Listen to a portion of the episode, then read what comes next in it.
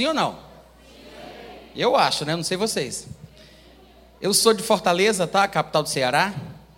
E em 1990, 1989, 1990 aproximadamente, eu me converti, confessei a Jesus como Senhor da minha vida.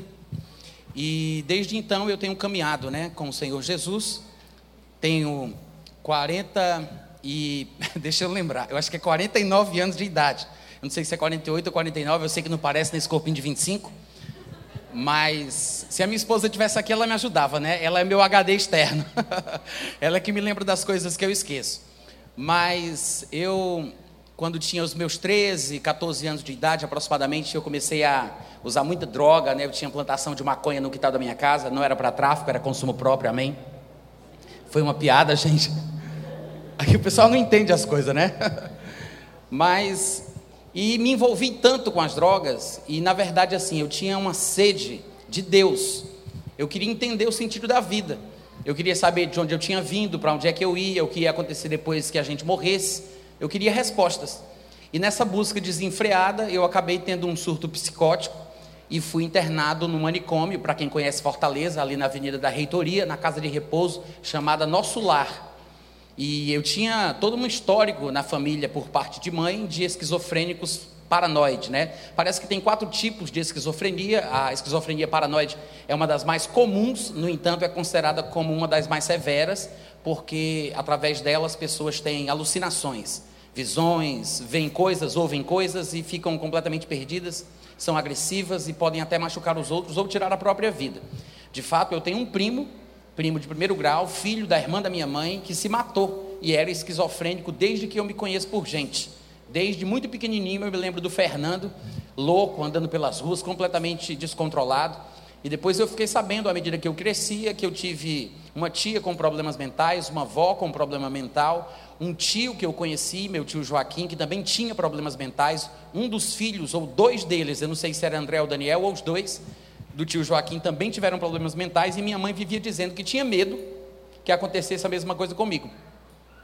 E finalmente, aos 17 anos de idade, além do uso das drogas, nessa busca desenfreada pelas respostas sobre Deus, sobre a vida, eu tive esse surto.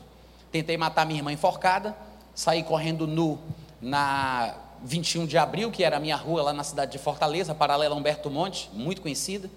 E depois me pegaram, me levaram para um hospital, eu fui internado e fiquei 40 dias numa jaula, é onde ficavam os loucos mais perigosos, porque eu causei um problema na entrada e me, colo me colocaram lá. Quando eu saí desse manicômio, minha irmã tinha se convertido, minha mãe, meu primo, meus amigos, vizinhos, e todos estavam indo para a igreja e queriam me levar para a igreja também. Quando eu fui para a igreja, e claro que eu passei um processo assim de mais ou menos um ano até eu conseguir voltar ao normal, de fato, a medicina diz que a esquizofrenia não tem cura, mas Deus ele ainda está vivo, né? E ele ainda faz milagres, amém, gente? A gente tem que se lembrar disso, porque em algumas comunidades cristãs, infelizmente, as pessoas parecem que não acreditam mais nos milagres. Se Deus não faz mais milagres, não sei para que continuar chamando ele de Deus, né? Amém, gente? Deus faz milagres, ainda hoje. E eu fiquei um ano aproximadamente visitando essa igreja evangélica, juntamente com a minha irmã, com a minha mãe. Eu tomava remédios controlados, os médicos disseram que eu tinha que tomar remédio para o resto da vida. A minha mãe acreditou nisso porque ela conviveu com os seus parentes que eram esquizofrênicos, assim como eu tinha me tornado, que era o medo que ela tinha, né? E um dos irmãos dela, que era o tio Joaquim, ele, inclusive, é, numa das crises de loucura que ele teve, entrou dentro da casa da minha mãe, ela estava grávida, já perto dos seus oito, nove meses, que, é, do que seria a minha irmã mais velha. E aí, ela atendendo algumas clientes, que ela sempre foi costureira, esse meu tio entrou completamente louco, nu, fazendo uma arruaça muito grande, ela brigou, expulsou ele, e nesse momento ela perdeu essa criança. Então, assim, trauma com loucura, a minha, a minha família, por parte de mãe, conhece bem. E minha mãe estava muito traumatizada. E ela sabia que teria que controlar o seu filho com remédios, até o fim da vida seria aquele mesmo sofrimento que ela conviveu com o irmão dela a vida toda, né? E eu comecei a visitar essa igreja, e eu tomava remédios controlados, mas à medida que esse ano, esse ano inteiro foi passando, esses irmãos que estavam na congregação começaram a pregar o evangelho para mim, falar de Jesus para mim, a orar por mim, e fizeram campanhas de oração e aquilo tudo, até que um dia eu encontrei uma fita, eu não sei se era uma fita, eu acho que era uma fita, eu estava pensando se era um LP ou era uma fita, mas o que chegou às minhas mãos foi uma fita cassete que tinha uma suposta profecia de um homem de Oslo, na Noruega, que estava intitulada de A Última Trombeta. Quantos aqui tiveram a chance de conhecer esse trabalho? A Última Trombeta, né? Eu ouvi aquilo, gente, eu fiquei assustado. Porque na última trombeta, para quem não conhece, se fala um pouco daquilo que vai acontecer no momento do arrebatamento. Como vai ser o desespero das pessoas que ficarem. E esse senhor, já de idade, que teve esses sonhos em sequência, noite após noite, e ele escreveu tudo. Depois isso foi gravado e veiculado pelo mundo inteiro em diversos idiomas. Depois que eu assisti aquilo que eu ouvi, aquela, aquela, aquele áudio, né, aquela gravação, eu tive certeza no meu coração de que realmente alguma coisa estava para acontecer. Eu ainda não tinha o palavreado dos crentes, eu não, eu não tinha lido a Bíblia ainda, eu não sabia como me expressar. Eu era um recém-convertido, ex-drogado, que tinha surto psicótico, tomava remédio controlado, mas aquilo ali fisgou o meu coração.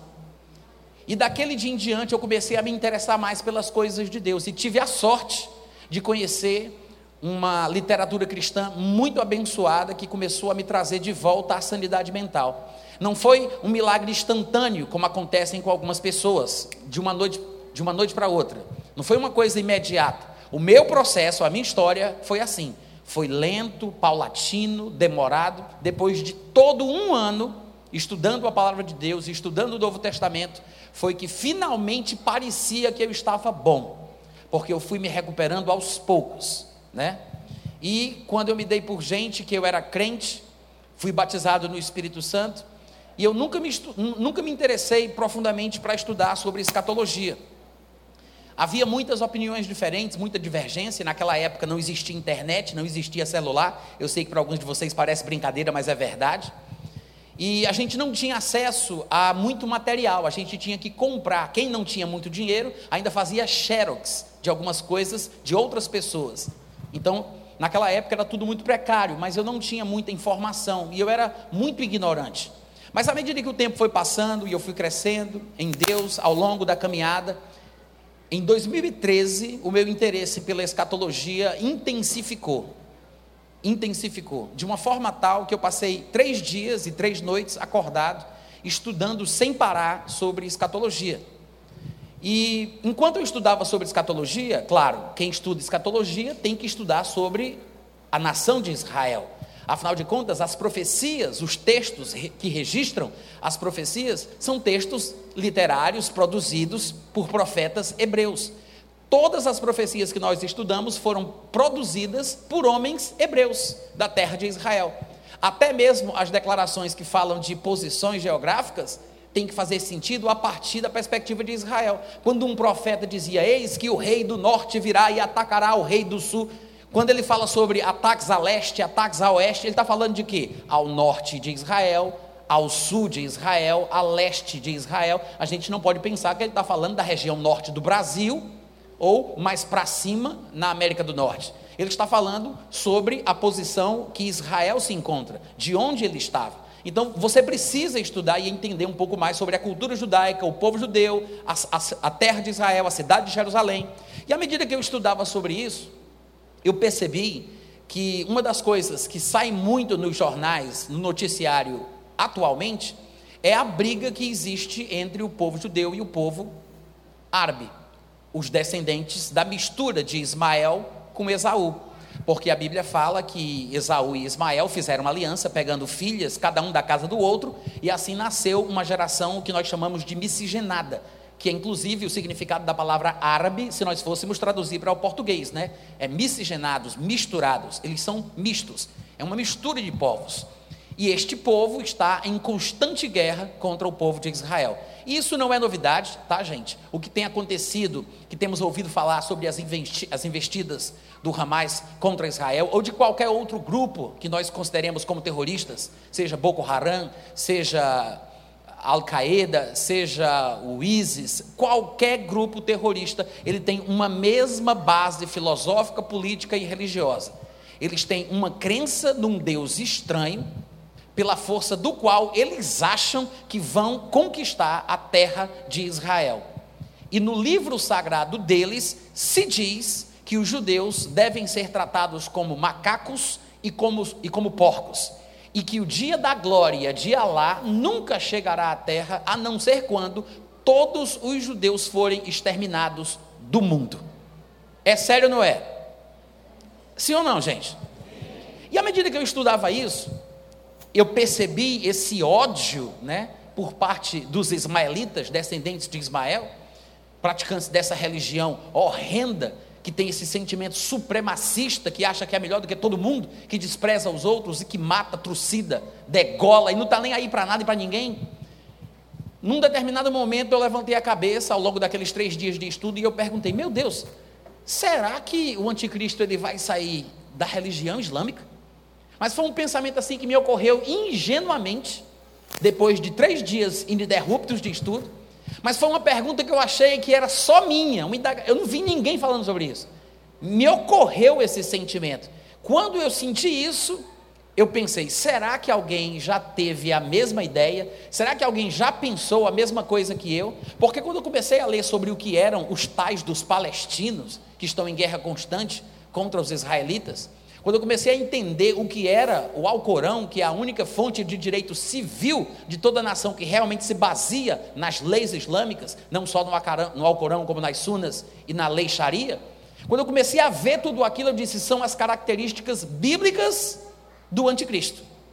As características bíblicas do anticristo. E aí eu pensei: será, meu Deus? E fui pesquisar na internet. Eu coloquei anticristo islâmico. Só para ver assim, por curiosidade, só para ver. Quando eu fiz a, pes a pesquisa, centenas de páginas apareceram. E eu percebi que eu não era o único que tinha tido essa brilhante percepção. Muitas outras pessoas parece que também estavam pensando a mesma coisa, e até mesmo antes de mim. Claro que tem muita besteira na internet, e a gente não pode se deixar levar por esse tipo de coisa. Mas mesmo sendo curioso como sou, eu fui peneirando coisinha por coisinha que eu ia encontrando, garimpando com muito cuidado e acabei encontrando um livro maravilhoso de 400 páginas mais ou menos, escrito em inglês. Não tinha esse livro em português ainda, se chamava Midisk Beast, que em português seria A Besta do Oriente Médio. E eu fiquei um pouco assim curioso, porque eu já estava pensando na possibilidade do anticristo ser islâmico. E havia um livro de um catedrático, teólogo, erudito, estudioso, de 400 páginas, falando sobre a besta do Oriente Médio, então eu achei que ali talvez tivesse alguma informação sólida, consistente, que eu pudesse é, estudar. Comprei esse livro no formato digital pelo Kindle, na Amazon, e comecei a ler. Irmãos, eu vou dizer para vocês, eu fiquei impressionado de como a base bíblica sólida. Claro que isso foi em 2013. Nós estamos no ano de 2021. De lá para cá, o meu a minha compreensão, o meu entendimento sobre esse assunto aumentou cada vez mais, estou mais convicto do que nunca, porque eu sempre fiz parte de igrejas pentecostais, pré-tribulacionistas, futuristas, pré-milenistas, né? É uma linha bastante clássica do ramo pentecostal da igreja cristã. Mas em toda a igreja pentecostal que segue a linha pré-tribulacionista, o pensamento a respeito do anticristo, mais comumente aceito e falado, é que o anticristo vai surgir da Europa como um líder político, um estadista, que vai iludir a todas as pessoas, ou será alguém que vai sair da Igreja Católica Apostólica Romana, muito provavelmente um Papa.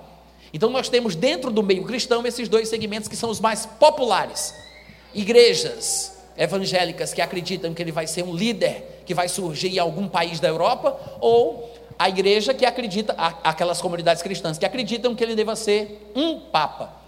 E até então eu fazia parte de igrejas que pensavam exatamente assim. Essa era a minha fé, este era o meu entendimento. Mas à medida que eu comecei a mergulhar no estudo de forma mais consistente, né, indo além daquela, daquela fita, a última trombeta, mas mergulhando nos textos da Bíblia, eu comecei a perceber que muitas das coisas que eu acreditava, por causa da influência que eu recebi desde novinho convertido, do que acreditava-se na minha igreja, não eram, na verdade, não eram, na verdade, muito bem baseadas nas Escrituras.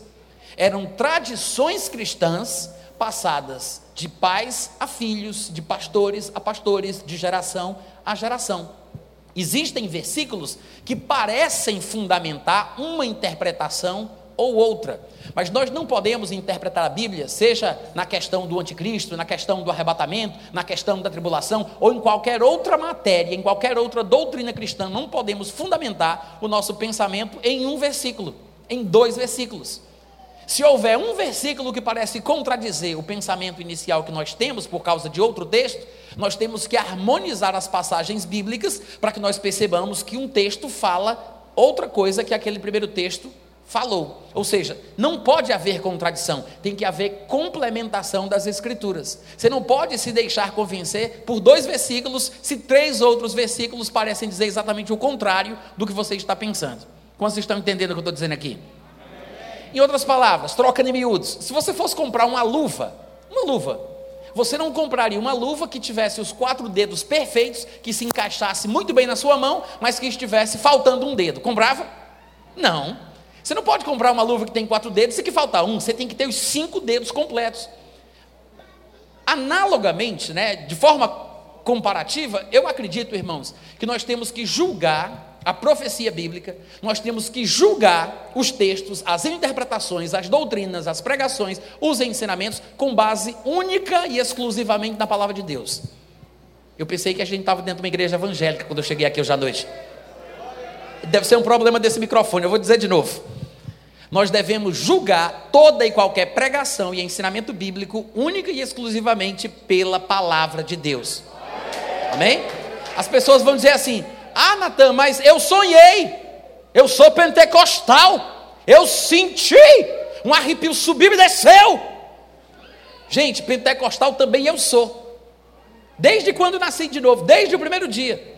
Mas não é com base no que a gente sente, no que a gente sonha ou no que o anjo fala que a gente vai seguir uma linha doutrinária ou de pensamento. Muito pelo contrário, é com base na palavra que a gente julga se o anjo é ou não é de Deus. Porque se um anjo, se um anjo vindo do céu, é interessante que Paulo tenha dito isso lá em Gálatas, ele não disse um anjo subindo do inferno, ele disse um anjo do céu aparecer a nós e disser qualquer coisa que seja contrário ao que a palavra de Deus já falou, não é bênção, é maldição é anátema, não é bênção. Há todo tipo de voz no mundo, nenhuma delas é sem significação, mas nós devemos aprender a julgar as coisas que nós ouvimos, que nós lemos, que nós aprendemos, ainda mais agora, dessa época, dessa geração, onde nós temos a internet e tem canal de YouTube para todo gosto doutrinário. Se houve uma coisa aqui, não gostou, muda para o outro. Houve uma coisa aqui, não gostou, muda para aquele. E aí fica uma salada, uma confusão, uma bagunça, e as pessoas já não sabem mais no que crer. Por quê? Porque estão se baseando em sensacionalismos, especulações, imaginário popular, ideias ficcionais e não na santa palavra de Deus. Todo argumento para ser convincente tem que ser bíblico. Amém, gente? Não podemos nos deixar convencer por uma coisa que faz sentido. Não pode ser assim. A gente tem que ter texto bíblico. Ah, Natan, mas se um profeta reconhecido, considerado, se levantar e falar, não interessa. Não interessa. Nós que estamos na nova aliança, que nascemos de novo, não somos guiados por profetas, somos guiados pelo Espírito de Deus. E se você quer saber a verdade, em 1 Coríntios capítulo 14, versículo 29 versículo 30, está escrito: Em tratando-se de profetas, falem, num culto público, no máximo dois ou três, porque tem que haver decência e ordem. Né? Não tem esse negócio de dizer que ficou debaixo da unção e não pôde controlar, porque o espírito do profeta é sujeito ao profeta. Amém? Então, num culto público, para haver ordem e decência, fala, mas no máximo dois ou três. E os outros julguem. É o que está escrito em 1 Coríntios capítulo 14, versículo 29 e 30, que os profetas falem e os outros julguem. E eu não sei por que na igreja as pessoas não perceberam que é exatamente isso que a palavra de Deus diz. Talvez por causa das histórias do Antigo Testamento, nós ficamos pensando que o profeta fala e ele é quem traz o julgamento para quem ouve. porque ele está falando em nome de Deus. Né? Então o profeta fala: é juízo, é fogo, é Deus. Aí o pessoal pensa que o profeta fala e ele traz o julgamento. Mas hoje em dia, na nova aliança, quando nascemos de novo e o Espírito Santo veio para dentro do nosso coração e temos a palavra de Deus, ele fala e a gente julga. O profeta fala e os outros julgam. Então, como é que eu vou julgar? Eu tenho que ter conhecimento, eu tenho que ter base bíblica, eu tenho que saber o que as Escrituras ensinam para que eu seja capaz de julgar. Quantos estão entendendo? É preciso, gente. E só para fechar esse assunto, eu quero dizer que quando o profeta fala, por favor, não se escandalize, a frase de efeito é de propósito. Mas quando o profeta fala, não é Deus falando. Ouviu o que eu disse? Hum? Cadê o amém pela fé? Por que não é Deus falando, Natan? Irmãos, porque se o profeta falando fosse Deus falando, não faz sentido Paulo dizer que é para julgar o que o profeta diz. Porque se é Deus que está falando como o profeta fala, manda quem pode e obedece quem tem juízo, compadre. Não tem como julgar aquilo que Deus fala. Mas sabe por que é para julgar? Porque não é Deus que está falando. Deus fala, o profeta ouve, aí o profeta fala o que Deus falou. Entendeu a diferença? Não é Deus falando. Deus fala, o profeta ouve, aí o profeta fala o que Deus falou. É por isso que a gente tem que julgar. Por quê? Porque todos nós conhecemos a Deus. E temos condição de saber se foi Deus que disse ou não disse o que o profeta disse que ele disse. Porque não é Deus que está falando, é o profeta falando o que Deus falou. Há uma diferença. Os dons do Espírito Santo são perfeitos, eu tenho que me concentrar, senão a gente vai falar sobre dons do Espírito Santo e vai fugir do tema da escatologia. Mas os dons de Deus são perfeitos, mas os homens são falhos. Amém, irmãos? É por isso que às vezes os profetas se equivocam, se atrapalham. É por isso que quando um profeta está inspirado pelo Espírito Santo e traz uma palavra, ele não deixa de falar o português errado que ele fala, ele não muda o seu nível escolar, ele não muda a sua personalidade, porque a pessoa não é um fantoche, um marionete, ele não está sendo controlado por Deus.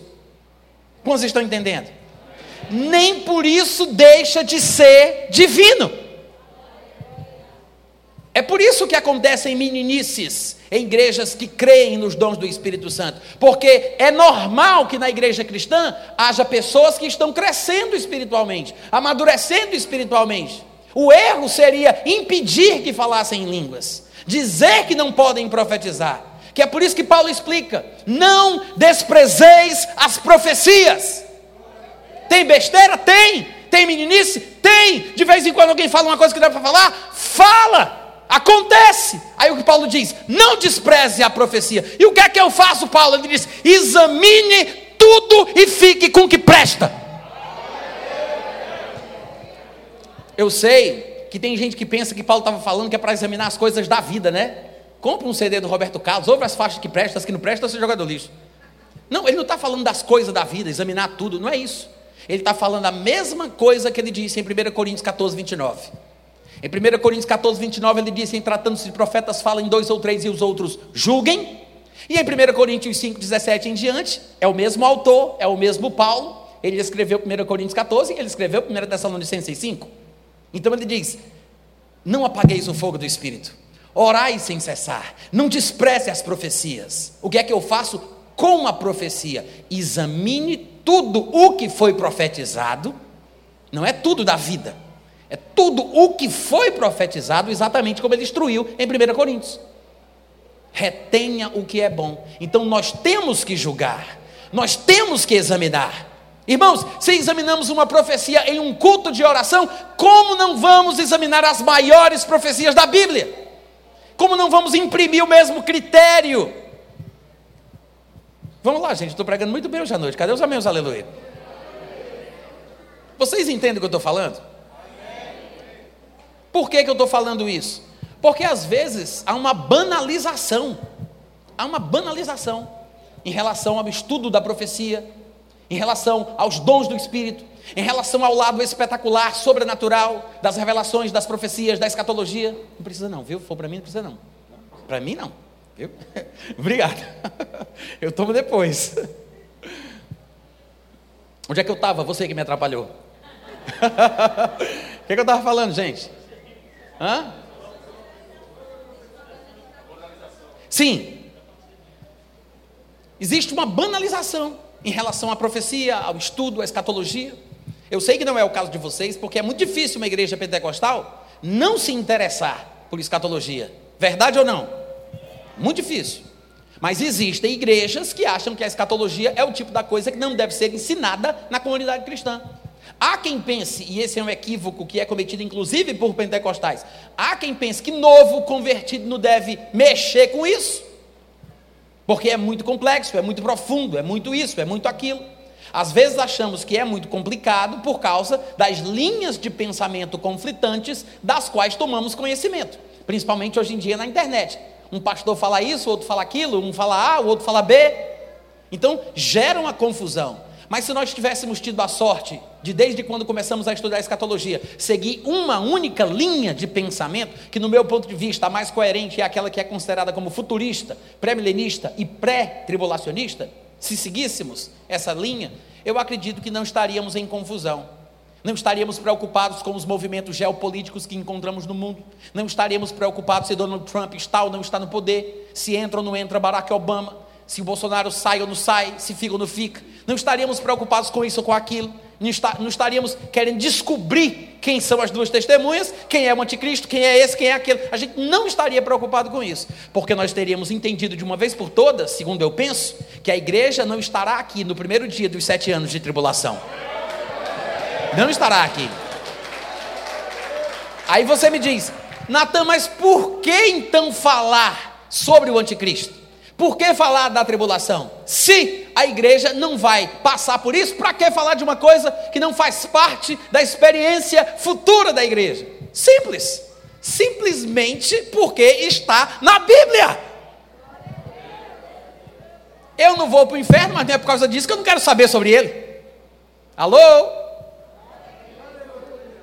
Eu não estava no início da criação, naquela semana, quando Deus fez o céu, fez a lua, fez as estrelas, mas a gente estuda sobre isso, mesmo que não tenha sido uma experiência pessoal, individual nossa. Nós estudamos sobre a formação de Israel, a vida de Abraão, a história de Moisés, a história de José. Eu não vivi, eu não estava lá. Para que, que eu quero saber disso? Porque tem lições importantes. Não é porque eu não vou passar por uma coisa, não é porque eu não vou ter uma experiência X, não é porque eu não vou experimentar isso ou aquilo que não seja importante para o meu entendimento. Não só para o meu crescimento espiritual, como também para a propagação da mensagem da palavra. Amém, irmãos? E a escatologia é um assunto mais importante do que parece, tá? Para quem não sabe, a palavra escatologia é uma palavra formada por duas palavras gregas: escatos e logos. O estudo, o conhecimento, a palavra do fim. É isso. O conhecimento do fim é o estudo das últimas coisas, tá? E saber sobre o fim é mais importante do que parece. No dia a dia, nós vivemos com esse princípio e nem percebemos. Hoje em dia, todo mundo tem um dispositivo eletrônico móvel, né? Celular, um tablet, uma coisa qualquer. E se você, por exemplo, usa aplicativos de que planejam a rota, de planejamento de rota, esses Maps e, e, e GPS e outras coisas. Tem vários aplicativos nessa área, né? O Maps é um dos que eu mais uso, mas tem um bem famoso também que é o Waze. Tem outros. Se você pega um aplicativo de planejamento de rota, a primeira coisa que o aplicativo te pergunta quando você abre é para que lugar você vai, qual é o destino. A primeira coisa que você tem que responder é o destino, porque aí ele vai traçar a rota para você chegar lá de onde você se encontra não é? Na vida de uma forma geral, por que, que a gente estuda? Por que faz faculdade, especialização? Por que, que a gente trabalha? Porque a gente se preocupa com a nossa velhice, aposentadoria, fazer um pezinho de beia, né? uma previdência privada. A gente está pensando no futuro. Porque o futuro é importante para a gente. Talvez a gente não tenha percebido. Mas é em função do futuro que a gente toma as decisões que toma hoje no presente. Por que, que você não casa com qualquer um? Porque você está pensando no amanhã. Oi? Não é? É ou não é? Da mesma forma, irmãos, na questão teológica, escatológica, da mesma forma. Só existem dois destinos previamente estabelecidos por Deus: a alegria da comunhão eterna com o Pai ou a destruição eterna. Para eu chegar em um dos dois, eu tenho que traçar a minha vida exatamente como tem que ser traçada para que eu vá parar lá. A escatologia, ela serve também para isso. Ela nos incentiva, nos inspira, nos encoraja ao nosso encontro com o Senhor Jesus. Em 1 Tessalonicenses capítulo 5, versículo 23 está escrito exatamente isso. E o Deus da paz vos santifique em tudo. E logo em seguida ele explica o que é tudo, para ninguém sair pensando o que seria, né? Ele diz: "E todo o vosso espírito, alma e corpo". Pronto, isso é tudo, tá? Não importa qualquer outra área da sua vida, ela vai se encaixar uma em uma das três categorias: ou na área do espírito, ou na alma, que são as qualidades emocionais e intelectuais, ou na questão física. Tudo o que constitui o ser humano é isso: espírito, alma e corpo. Veja que não é corpo, alma e espírito, tá? É do mais importante para o menos importante, porque Deus é espírito, ele nos fez uma imagem e semelhança dele, que somos uma duplicata em espécie da categoria divina, o que significa que se ele é espírito, nós somos seres espirituais também. Eu sou um ser espiritual. É por isso que Paulo diz que se eu orar em outra língua, eu orar em outra língua, o meu espírito ora, porque eu sou um espírito. Então é espírito, alma e corpo, não é corpo, alma e espírito, tá, gente?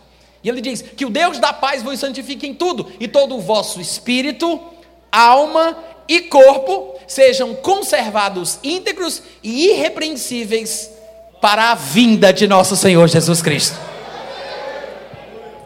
É um versículo escatológico, né? A gente nunca talvez tenha parado para pensar que esse versículo tão citado, tão conhecido, um dos melhores versículos sobre a constituição do gênero humano, sobre como nós fomos feitos por Deus, é um versículo escatológico.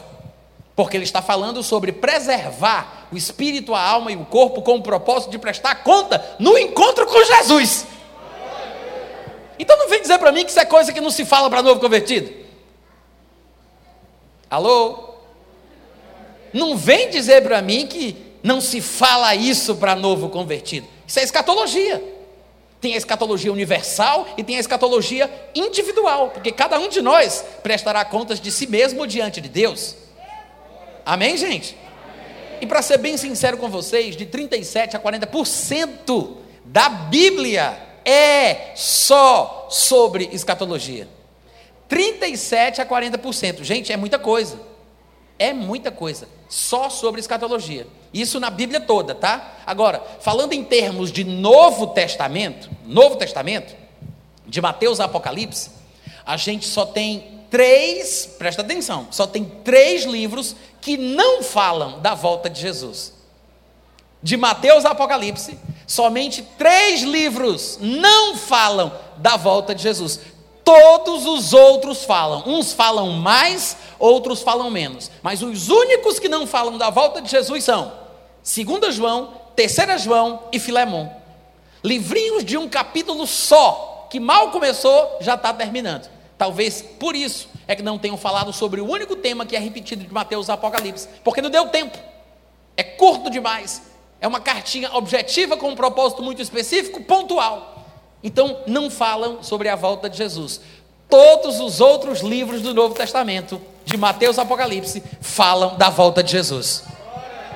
Então não vem dizer para mim que não é um assunto importante, até porque, lá em Hebreus, no capítulo 6, do versículo 1 ao 2, quando o autor da epístola vai falar sobre aquilo que ele chama de princípios elementares da doutrina de Cristo, essa é a frase que ele usa, está na sua Bíblia. Eu vou até ler para vocês, vocês estão olhando assim como, como uma vaca na frente de uma porteira nova. Vocês sabem o que é isso, não? Isso é uma expressão, isso é uma expressão norte-americana, tá, gente? Aqui no Brasil a gente tem as nossas, né? Pode tirar o cavalinho da chuva, né? Um gringo, um, um americano ouvir um negócio desse, ele não vai saber o que é, né? O que é tirar o cavalinho da chuva? Tem um significado. Mas para o norte-americano, eles também têm as expressões dele. Eu morei com o norte-americano por dois anos e três meses. E ele sempre dizia isso, né? Ah, eu ouvi da própria boca da vaca, o pessoal não entendia nada. Ou então ele falava isso, né? Que, que vocês estão me olhando igual uma vaca na frente de uma porteira nova. O que significa isso? Quando uma vaca ela vai para o pasto se alimentar, ela vai pelo caminho que ela já conhece. Mas se o dono dessa fazenda, que possui essa vaca, inventa de colocar uma cerca no caminho da vaca, uma porteira, mesmo na passagem para onde ela iria comer o seu velho capim de antes, ela vai fazer exatamente isso que vocês estão fazendo olhando para mim. Vai virar o pescocinho assim e vai fazer. Hum. Me olhando igual uma vaca na frente de uma porteira nova. Assustado, sem saber se é ou não é, né? Hebreus, capítulo 6, versículo 1, diz assim: Por isso, pondo de parte os princípios elementares da doutrina de Cristo. Essa é a expressão que ele usa.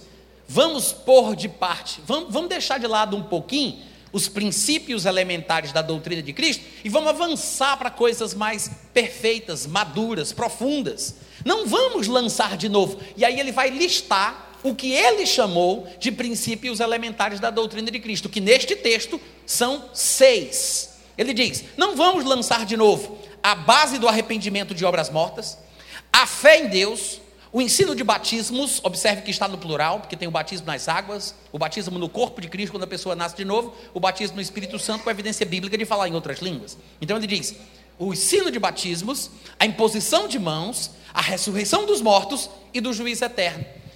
Ele diz que estes são os princípios elementares, rudimentares, básicos da doutrina de Cristo. Dos seis pontos que ele lista, dois deles são escatológicos. Os dois últimos: ressurreição dos mortos e juízo eterno.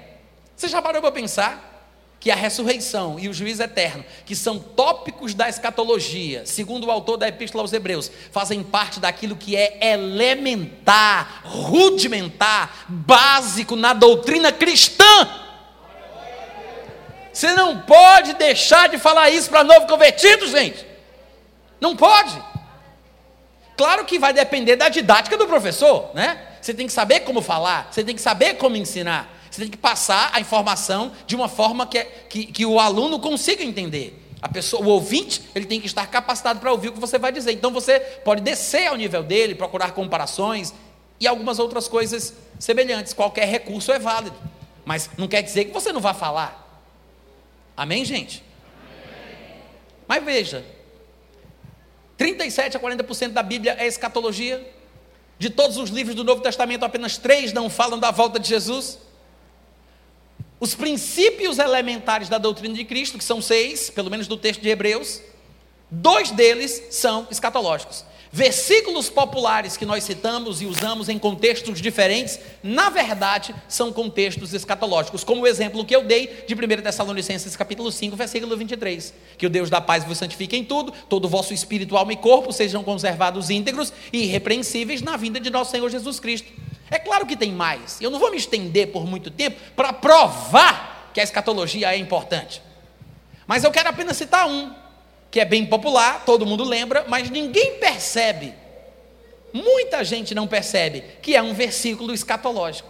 Sabe aquela passagem que diz assim: procura apresentar-te a Deus como obreiro aprovado, que não tem de que se envergonhar, que maneja bem a palavra da verdade? Quantos lembram? Sabia que ele está falando de escatologia ali? Abre lá, por favor. 2 Timóteo, capítulo 2, a partir do versículo 15. Ele diz, versículo 15: Procura apresentar-te a Deus aprovado, como obreiro que não tem de que se envergonhar, que maneja bem a palavra da verdade. Ele está falando sobre o conhecimento da verdade que tem que ser falada, a mensagem, a palavra de Deus. Ele não está falando sobre saber abrir nos livros, encontrar os capítulos e os versículos. Manejar bem a palavra não é isso, tá? é, conhecer e entender a mensagem, a palavra, a verdade que tem que ser falada.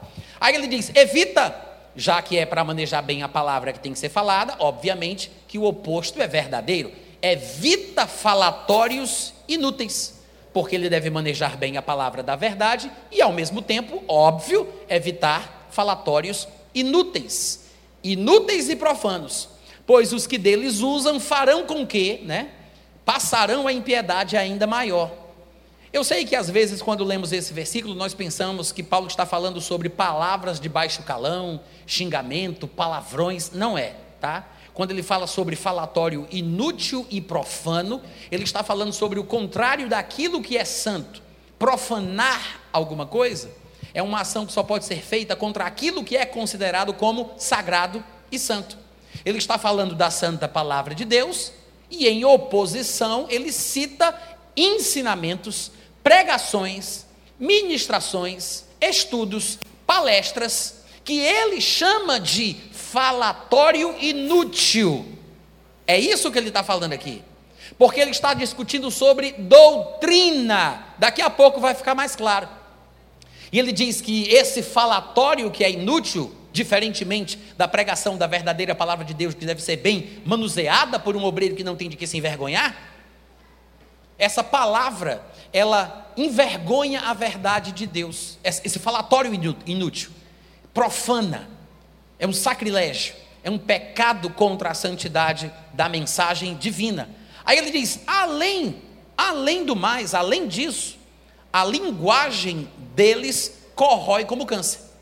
E é interessante que Paulo chame pregações de doença, né? Que, comparando como o câncer. Ele diz: a linguagem deles corrói como câncer. Porque em outros lugares, Paulo gostava de usar uma expressão que nós conhecemos bem, que é a tal da sã doutrina.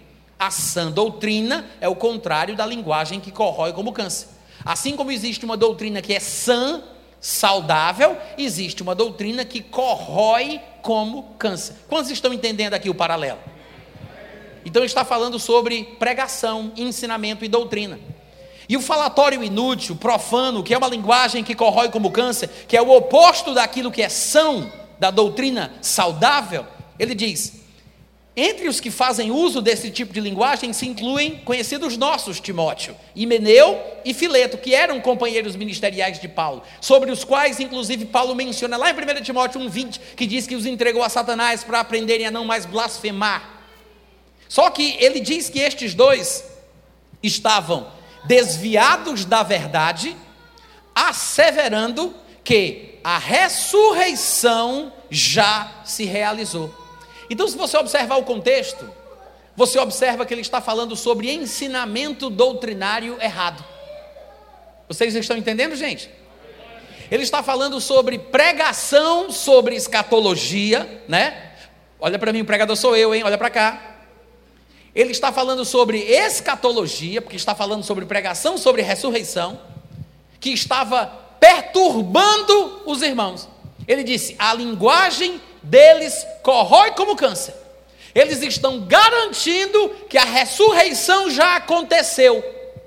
Ou seja, a linguagem que corrói como câncer, o falatório inútil e profano, era uma pregação da Bíblia, era uma exposição da palavra, só que trazia erro, confusão e engano sobre um princípio elementar da doutrina de Cristo, e não por acaso é um princípio associado à questão da escatologia que é a questão da ressurreição dos mortos. E Paulo está dizendo que esse tipo de pregação corrói como câncer. Você já parou para pensar o que uma coisa que você ouve pode fazer com a sua vida? Vocês estão me ouvindo, gente? Porque às vezes tem gente que diz assim: não, eu vou ouvir aqui um pouquinho, né?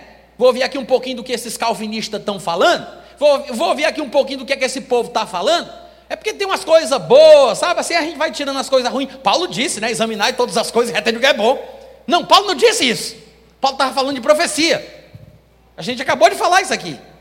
Só que o pessoal pensa que não corre o risco de ser contaminado com essas porcarias que eles ouvem na internet. Vocês estão me ouvindo, gente? Ah, Natan, mas é 1% de besteira. Você tomaria um copo de água com 1% de cocô? Fala para mim, crente. Mas tem gente fazendo isso com os seus ouvidos e com a sua vida doutrinária e espiritual. Ouvindo besteira, pensando que é inocente, que não faz nada de mal. E aqui nós vemos Paulo falando que pessoas que estavam pregando que a ressurreição já tinha acontecido, traziam uma linguagem que corroía como câncer. Pregar sobre ressurreição de forma errada faz mal. Qualquer ensinamento que não está baseado na verdadeira palavra de Deus, prejudica as pessoas que ouvem. É por isso que é importante falar de escatologia, porque se eu não falar, o mundo vai falar. Se eu não disser para o novo convertido, a internet vai dizer para o novo convertido. Se eu não me preocupar no ensinamento correto, ele vai receber o ensinamento errado. Estamos numa geração onde as pessoas são curiosas e têm a facilidade de acesso a tudo o que querem. Ou a gente fala enquanto é tempo, quando a gente tem a oportunidade, ou eles vão ouvir, vão ficar confusos e vão ficar dentro da igreja causando confusão.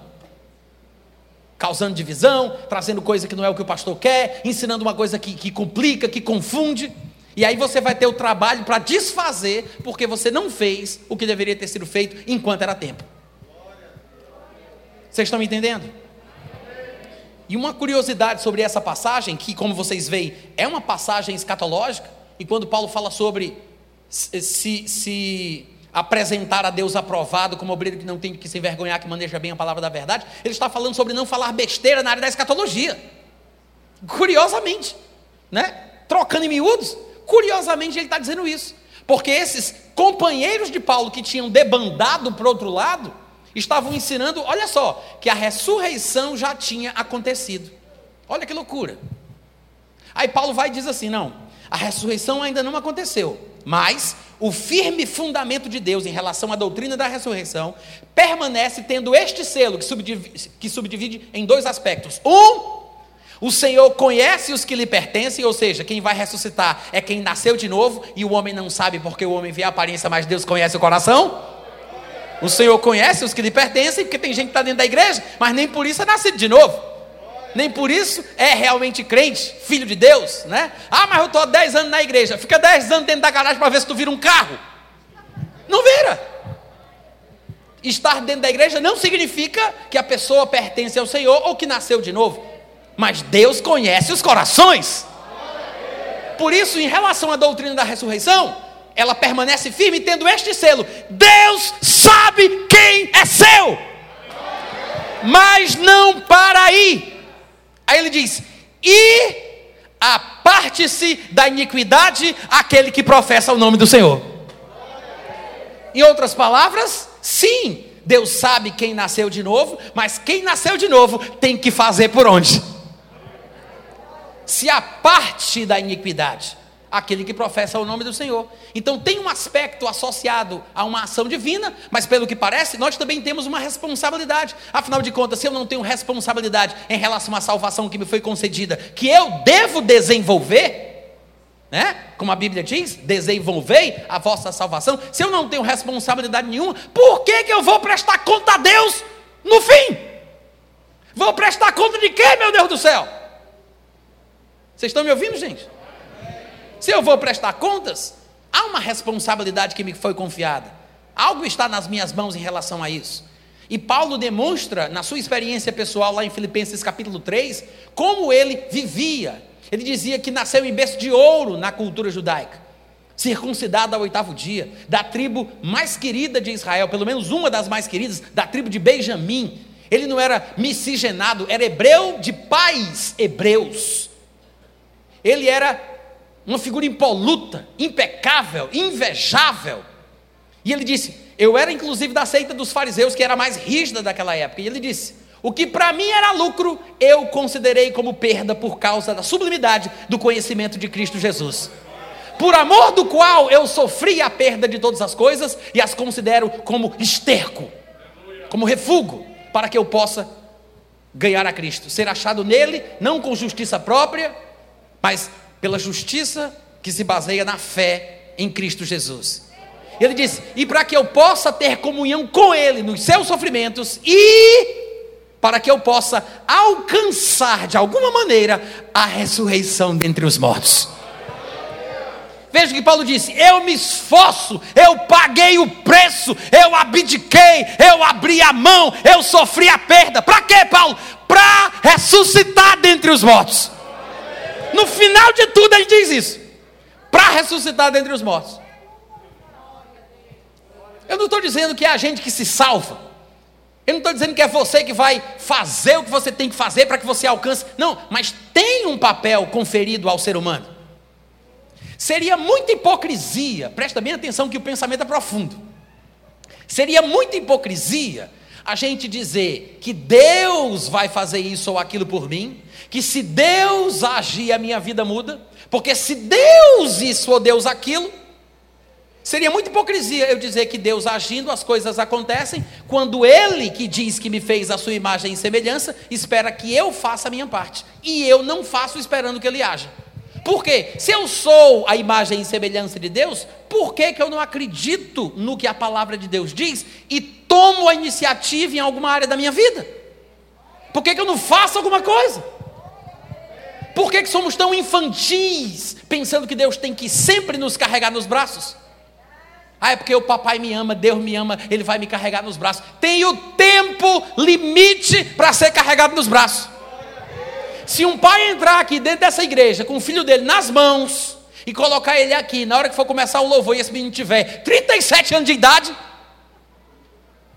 só tem uma justificativa: o menino tem problema, não é?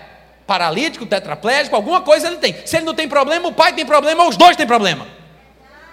Porque não faz sentido um ser humano normal que cresceu e alcançou a independência, a independência, a autonomia de se locomover, de comer, de andar, de se vestir, ser carregado nos braços pelo pai. Não justifica o filho dizer: Papai só faz isso comigo porque ele me ama.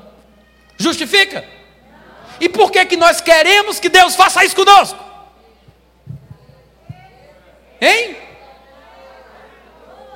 Dez anos na igreja 20 anos na igreja, macaco velho, querendo que Deus carregue nos braços. Não assume a responsabilidade de nada, não tem coragem de decidir por nada, quer que Deus faça tudo, e não percebe que às vezes, em vez de esperar em Deus, é Deus que está esperando por você. Amém, gente? O filho, ó, calma, não aplauda agora, você pode se arrepender depois. O, o pai, presta atenção, o pai carrega o menino nos braços, porque ama o menino. Mas se o pai tiver juízo, gente, vai chegar um momento que o pai vai soltar esse menino de propósito, de propósito. Vai soltar esse menino, vai tomar distância e vai dizer: agora vem pro papai, vem pro papai. É ou não é? Faz parte do processo de crescimento, de aprendizagem fortalecimento da musculatura. Isso faz parte. A independência é saudável e boa. Na igreja evangélica nós temos preconceito com a palavra independência, né? Pensamos que temos que sempre dizer que dependemos de Deus, que somos dependentes, e é verdade, mas tudo depende do contexto. Porque independência, ela pode ser uma coisa positiva, se você colocá-la no contexto certo. Uma pessoa que é tetraplégica é dependente de outras pessoas. Mas a sua situação não é o processo normal e natural da vida. Ela deveria ter crescido, andar com as próprias pernas. Ela deveria ser uma pessoa saudável, normal, independente. A Bíblia fala que Abraão deu uma festa quando o filho dele desmamou. Independência, sinal de crescimento, maturidade. Vocês estão me entendendo, gente? Tem um lado bíblico em sabermos tomar decisões, em fazermos escolhas, em assumirmos as rédeas da nossa vida.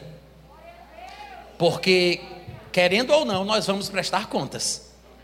Amém? Nós vamos prestar contas de toda palavra frívola, de todo comportamento que nós tivemos, até um copo de água fria que eu der para uma pessoa não vai ser esquecido. Não estou dizendo que um crente possa perder a sua salvação de forma simples e fácil. Creio na possibilidade da perda, creio. Inclusive, há muito texto bíblico que mostra o porquê é possível, mas não é tão fácil como alguém pensa. Um crente ao longo da sua vida, ele não fica perdendo a salvação e reconquistando aos finais de semana. Ah, perdeu na quinta, recuperou no sábado. Perdeu na segunda, recuperou na terça. Perdeu na sexta, recuperou no sábado. Não é assim. Uma pessoa que sai da igreja, que se desvia porque não foi forte o suficiente para vencer os desejos da carne os prazeres do mundo, não é uma pessoa que está morta espiritualmente só porque está dando vazão aos desejos carnais lá fora. Tem muito crente que está na igreja que se masturba escondido. Então, não há diferença. A questão é que essa pessoa chutou o pau da barraca, foi para o mundão, mas a gente não sabe o que ela passa na sua vida, o que ela sente na sua cama quando ela encosta a cabecinha no travesseiro. A gente não sabe o quanto ela se sente mal, o quanto ela entende que está errada, o, o quão perigoso é viver a vida que ela vive, o desejo que ela tem de voltar e de se firmar no Senhor. Você não sabe o quanto ela chora o quanto ela sofre. Aí você diz: Ah, mas se quisesse mesmo já tinha vencido. Se é tão fácil assim, pare. É, um, é uma experiência que você pode fazer. Pare de comer aquelas comidas gordurosas que você sabe que faz mal, mas você não consegue parar de comer. Para! Para de beber Coca-Cola. Para de beber as coisas que você gosta, de comer as coisas que você curte. Tenta parar para tu ver. Não é tão fácil como você está imaginando. Nós treinamos o nosso cérebro para nos auto-sabotar. Nós condicionamos ele a nos fazer mal. Nós treinamos ele para fazer coisas de forma inconsciente, até mesmo as coisas ruins. Isso pode ser bom se eu treinar o meu cérebro para fazer de forma inconsciente coisa que me favorece, mas pode ser mal se eu treinar o meu cérebro para fazer coisa ruim que me desfavorece. Então as pessoas estão presas em hábitos nocivos, em vícios. Tem gente que é viciada em mentira, é viciada em fofoca, é viciada em roubo, é viciada em pornografia, é viciada em comida de teor calórico alto, que pode fazer com que ela morra mais cedo. Tem gente que é viciada em todo tipo de coisa diferente.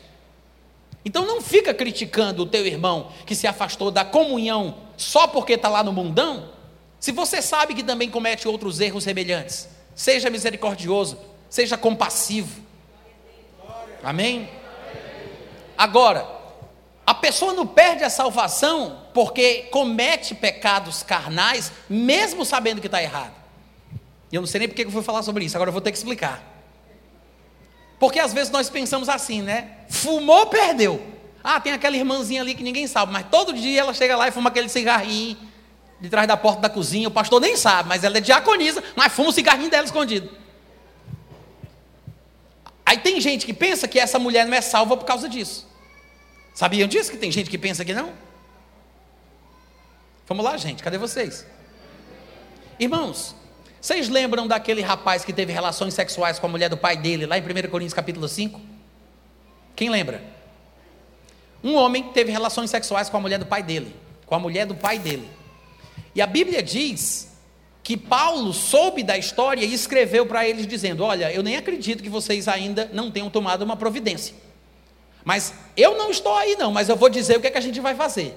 Eu quero que vocês concordem comigo, reunidos pelo poder do nome de Jesus, vós e eu, pelo poder de Jesus, que este tal que praticou tal infâmia, seja entregue a Satanás para a destruição do corpo, a fim de que o espírito dele possa ser salvo no dia de Cristo. Foi isso que ele disse ou não? Seja este tal entregue a Satanás para a destruição da carne. O que é destruição da carne? Morte física, prematura. Em vez dele viver os 120 anos que Deus determinou, ou os 80, 90 anos que o salmista profetizou, ele vai viver pouco tempo e vai morrer antes do tempo. É morte física prematura, porque pecados podem causar a morte física do crente. Ainda que ele não perca a sua salvação, ele não vai viver muito tempo. Lá em 1 Coríntios 11, nós vemos Paulo falar exatamente a mesma coisa. Ele diz: Sabe por que, que tem gente fraca, tem gente doente e gente morrendo aqui na igreja de vocês? Ele diz: Porque vocês não estão se julgando.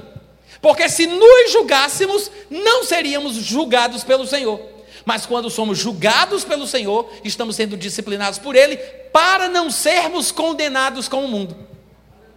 Ou seja, os crentes estavam morrendo mais cedo para que não fossem para o lago de fogo que arde com enxofre, que é a condenação do mundo. Não perderam a salvação, mas perderam a vida física. Lembra que em 1 Tessalonicenses 5, 23, Paulo disse que o ideal não é a vida real, é a vida ideal. É o que a gente almeja, não é sempre o que a gente consegue viver. Mas ele diz que o ideal é que nós conservássemos espírito, alma e corpo até a vinda de Jesus. Tem gente que consegue conservar a sua salvação espiritual, mas perde a vida do corpo e morre mais cedo. Conservou uma parte, mas não conservou tudo. Como vocês entenderam? Então, é possível um crente morrer mais cedo por causa de pecado? Claro que é. Nós estamos lendo exatamente sobre isso o homem de 1 Coríntios 5 e os irmãos de 1 Coríntios 11. Até Jesus, depois que curou, que curou aquele paralítico lá do tanque de Betesda, quando ele o encontra no templo, já curado, no versículo 14 de João capítulo 5, ele diz: Olha, já que estás curado, não peques mais, para que não te aconteça coisa pior. O que é pior do que viver a vida paralítico? Com certeza, perder a salvação é muito pior. E para quem pensa que não é possível, lembre-se do que Jesus disse: se um homem olhar para uma mulher com intenção impura, no seu coração já adulterou com ela. Por causa disso, arranca o teu olho, arranca a tua mão, porque é melhor você entrar maneta no reino dos céus do que com todo o corpo você ir parar no inferno. Então, os pecados podem afetar a nossa vida espiritual, o nosso destino eterno. Mas não é automático, é um processo. É paulatino, é gradual. A pessoa, ela não percebe o que está acontecendo com ela espiritualmente até chegar aquele momento que ela chuta o pau da barraca e ela nega Jesus, começa a amaldiçoar a fé que ela tinha antes. E pasme você, a Bíblia fala sobre a possibilidade do nome do crente ser riscado do livro da vida. Quantos aqui sabem que está escrito isso? É possível, mas não é fácil, não é simples. Deus é misericordioso, gente. Mas é um princípio escatológico que não podemos esquecer. O firme fundamento de Deus com respeito à ressurreição continua firme, tendo este selo. Deus sabe os que são seu. E a parte da iniquidade aquele que professa o nome do Senhor. São esses dois pontos. Amém? Mas não é porque a pessoa cometeu um pecado que ela perdeu a salvação automaticamente. O que é que me faz ser salvo hoje? O que é que me faz experimentar a salvação? A Bíblia diz, para que ninguém tente adivinhar: crê no Senhor Jesus, que Deus o ressuscitou dentre os mortos, e serás salvo. Né? Crê no Senhor Jesus e serás salvo. Porque se alguém crê no seu coração que Deus ressuscitou a Jesus dentre os mortos e confessar com a sua boca a este Jesus como Senhor, será salvo. Como é que a gente é salvo, gente? Crendo no coração, confessando com a boca. É por isso que falamos que somos salvos pela pela o quê? Pela fé. É uma convicção interior expressada pela nossa boca. Eu creio no coração, confesso com a boca. Se é por isso, por meio deste processo que eu fui salvo, obviamente tem que ser o inverso disso que me poderia fazer perder a salvação. Eu não sou salvo porque eu parei de pecar. Ninguém é salvo porque para de pecar ou por causa de boas obras. Ninguém é salvo por isso. Você foi salvo porque você creu. Não é por merecimento, não é por isso, por aquilo, não é nada disso. É por causa da fé. Agora, se você negar Jesus, rejeitando ele em seu coração, pode ter certeza, você perde a sua salvação na hora. Porque se você confessar o nome dele diante dos homens, ele confessa o Deus diante do Pai e dos anjos. Mas se você negar o nome de Jesus, ele também te negará. Amém, gente? Então, a negação a rejeição é a certeza que nós podemos ter que alguém perde a sua salvação. Não porque a pessoa está lutando contra o pecado, se esforçando, caindo, se levantando, sofrendo. Cada pessoa tem a sua história, cada pessoa precisa vencer as coisas que ela acumulou sobre si ao longo dos anos. Mas, claro que uma pessoa que vive uma vida de pecados, ela corre mais risco do que uma pessoa que está se esforçando, vivendo uma vida santa, uma vida pura, uma vida justa.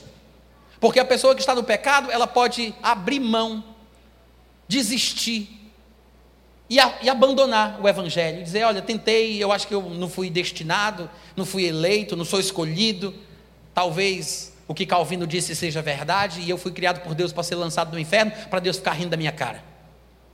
Então eu vou para o mundão mesmo, vou fazer a minha parte, porque é isso que Deus quer para mim. Não consigo viver a vida na igreja. Aí a pessoa que vai para o mundão, que abandona a fé, ela corre mais risco do que uma pessoa que está dentro da igreja. Porque nós aqui estamos lutando contra o pecado, crendo na palavra, pregando a verdade de Deus, orando por socorro o tempo inteiro. E obviamente, e obviamente que não vamos desistir tão fácil. Mas não é por causa de um pecado que a pessoa vai perder a salvação. Aquele homem que cometeu aquele pecado de ter relações sexuais com a mulher do pai dele, Paulo disse: Eu estou preocupado com a salvação desse homem.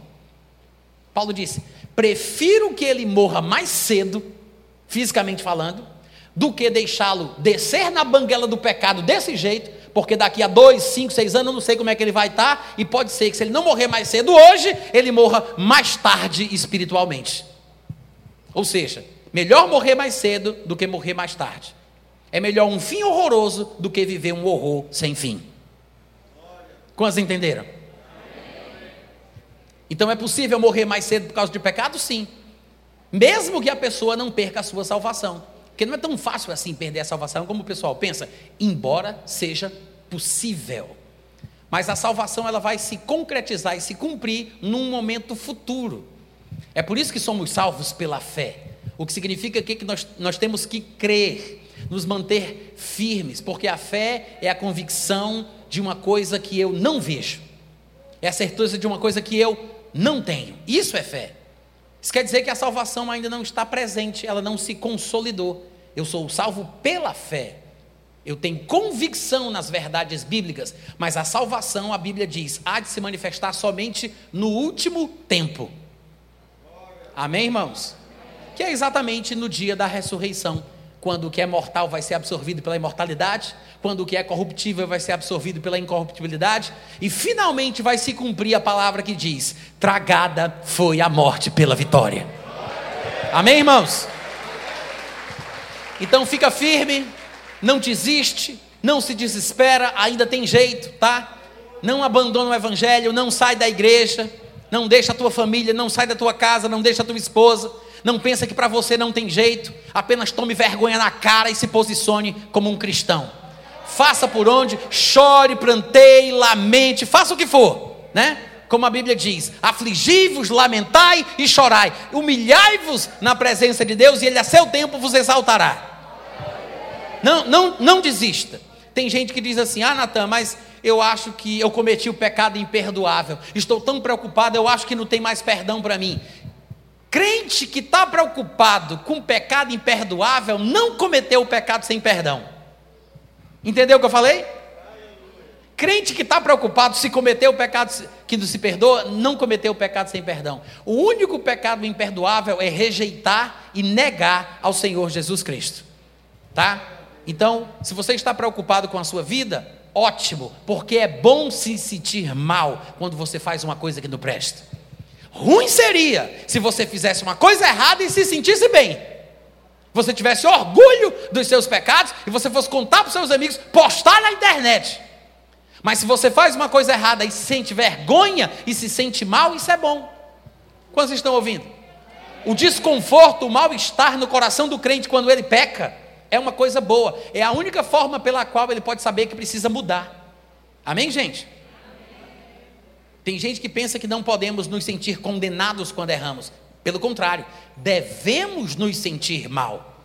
Devemos nos sentir condenados quando nós erramos, porque isso é bom para a gente.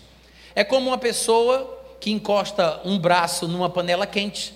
Se ela encosta o braço na panela quente e ela tem a sensibilidade normal da sua pele, ela vai puxar na hora e vai evitar uma queimadura de terceiro grau, porque ela sentiu a dor, ela sentiu a temperatura se ela tem lepra, rancenise e não tem sensibilidade, e encosta naquela panela quente ali que está no fogo, e não sente nada, ela deixa encostada ali até acontecer uma queimadura muito pior. Em outras palavras, uma dor momentânea, um desconforto momentâneo, pode te salvar de um prejuízo permanente. Tá bom, gente? Então pense nisso com carinho, considere o seu coração pense na sua vida e saiba que mesmo se sentindo mal pelos erros que você possa estar praticando, sabe-se lá, né? Isso é um bom sinal de que você ainda está em comunhão com Deus.